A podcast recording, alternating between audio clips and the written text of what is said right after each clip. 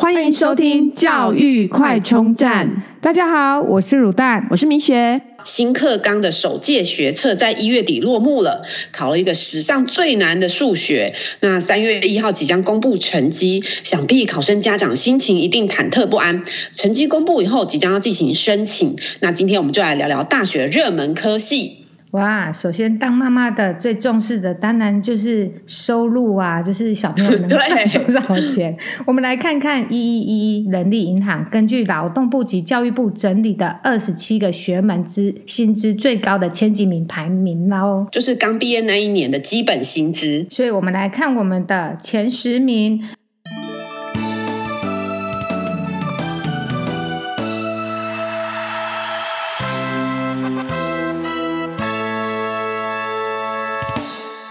那我们的第十名是我们的运输服务学门，平均薪资有三万九千六百五十七元。哇，这不仅让人联想到航海王，就是长荣海运啊、阳明海运。长荣海运哦，去年的年终爆出四十个月哦，让很多人非常的羡慕。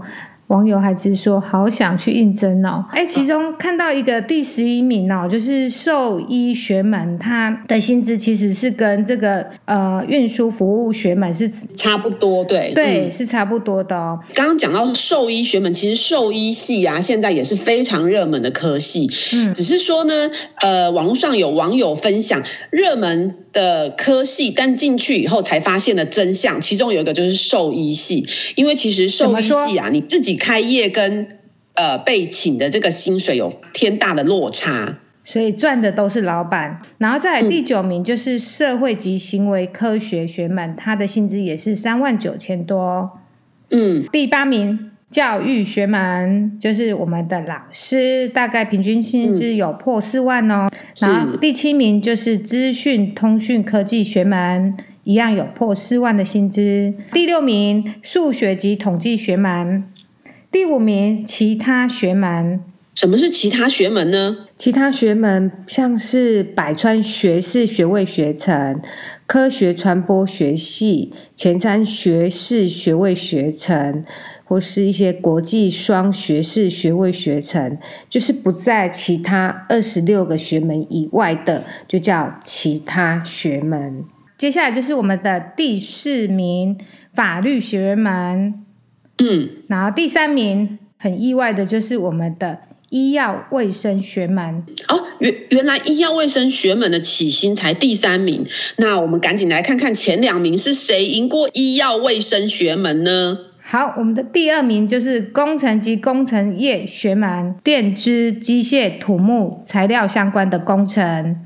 哦。电资、机械、土木哦，所以也是我们的热门科系。对啊，我们现在要来公布我们的第一名，就是令大家非常意外的物理、化学及地球科学学门。那我们再来看看二零二二年的一一人力银行排名的企业最爱用大学排名。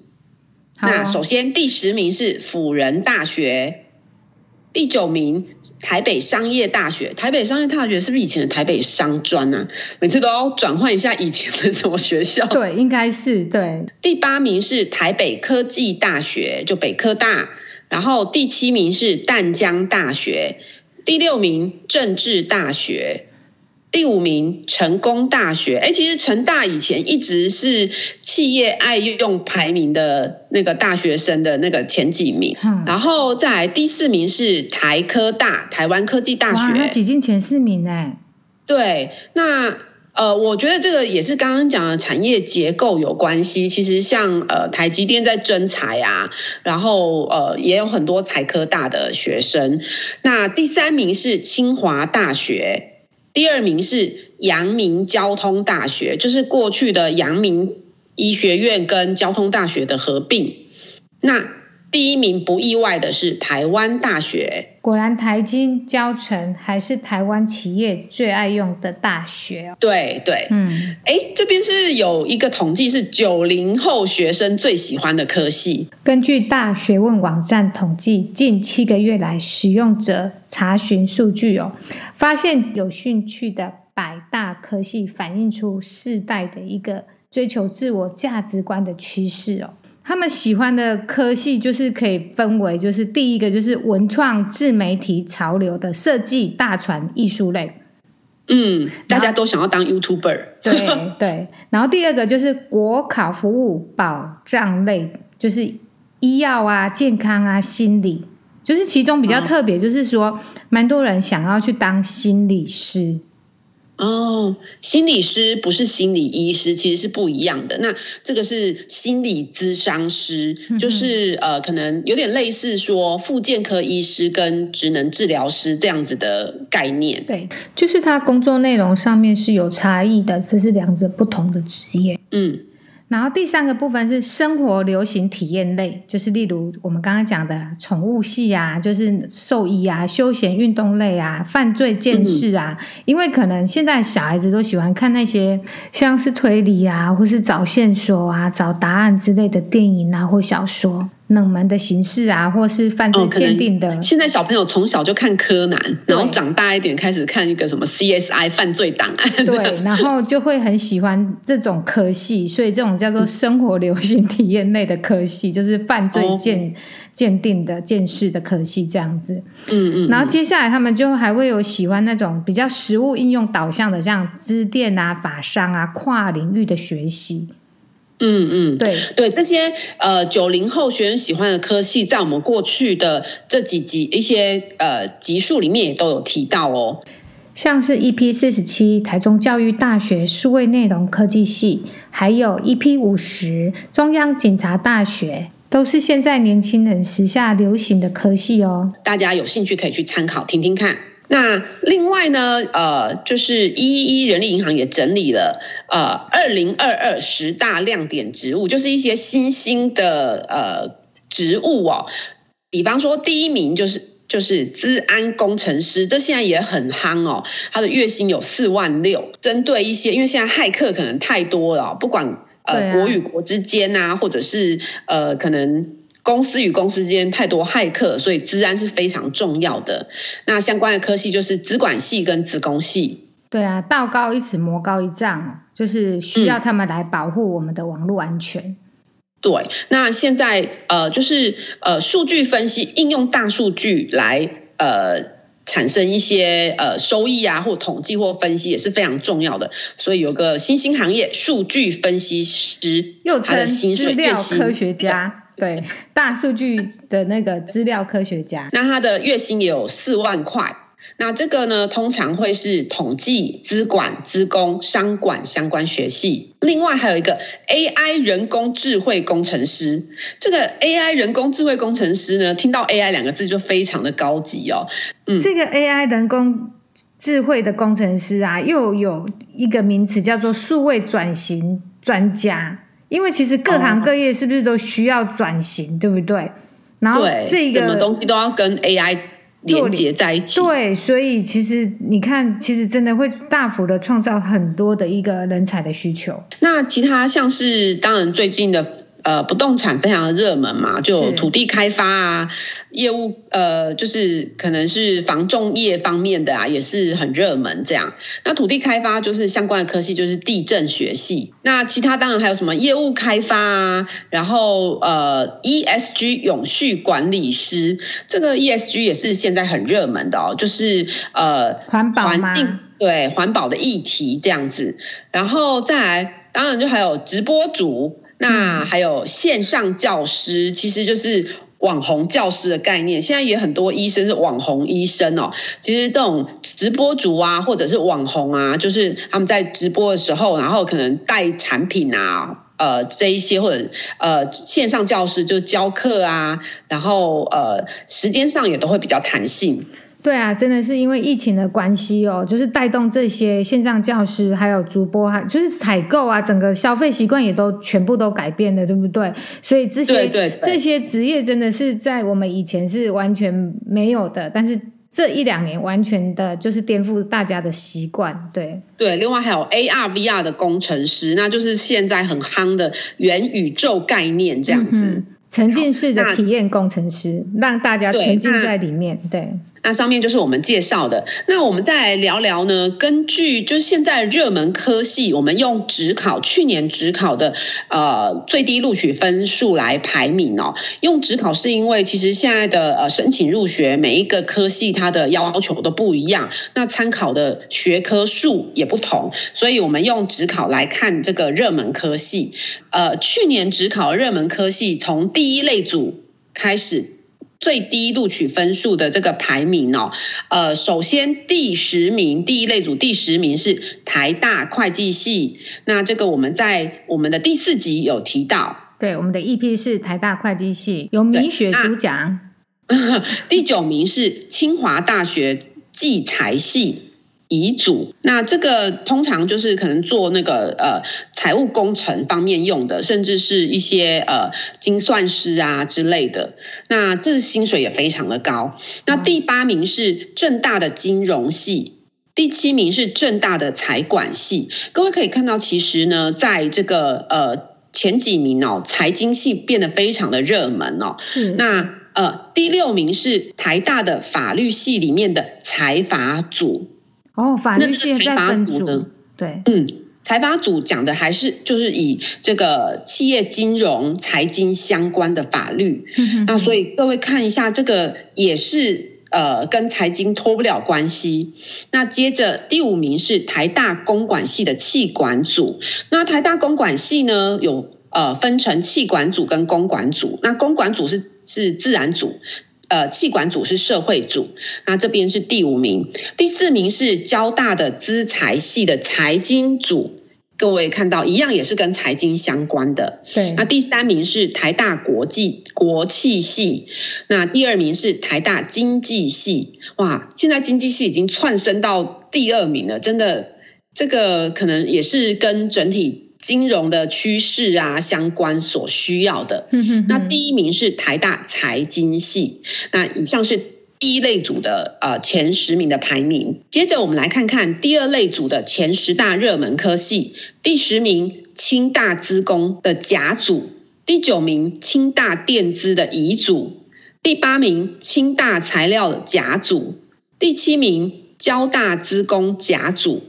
第六名清大电机甲组，第五名成大电机普渡双联组。哇，成大标这么前面，这个普渡双联组应该就是跟普渡美国普渡大学的这个双联学位。其实现在很多大学呢也都会跟国外的知名大学有双联学位，所以呃，其实我我我个人认为哦，就是。呃，有的人可能会想说要读国际班，未来申请国外的大学。事实上呢，如果是读台湾的大学，现在非常多双联学位。你在台湾用台湾的学费、台湾的生活费，那就能拿到国外的，可能去交换个一年、两年，可能就能同时拿到国外的大学学位哦。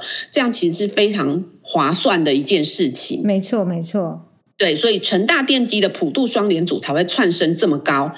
那第四名是交大电机甲组，第三名台大资工系，第二名清大电资甲组，第一名还是传统的台大电机系。所以各位看一下这这前十大第二类组前十大热门，可以基本上就是资工跟电机。哎，就是我们刚刚。讲的就是真的是有点意外的，我懂了，就是因为其实这才是薪资最高的的那个科系才对。我们一直传统以来都觉得，就是这些科系就是可以谈到一个很好的薪水哦。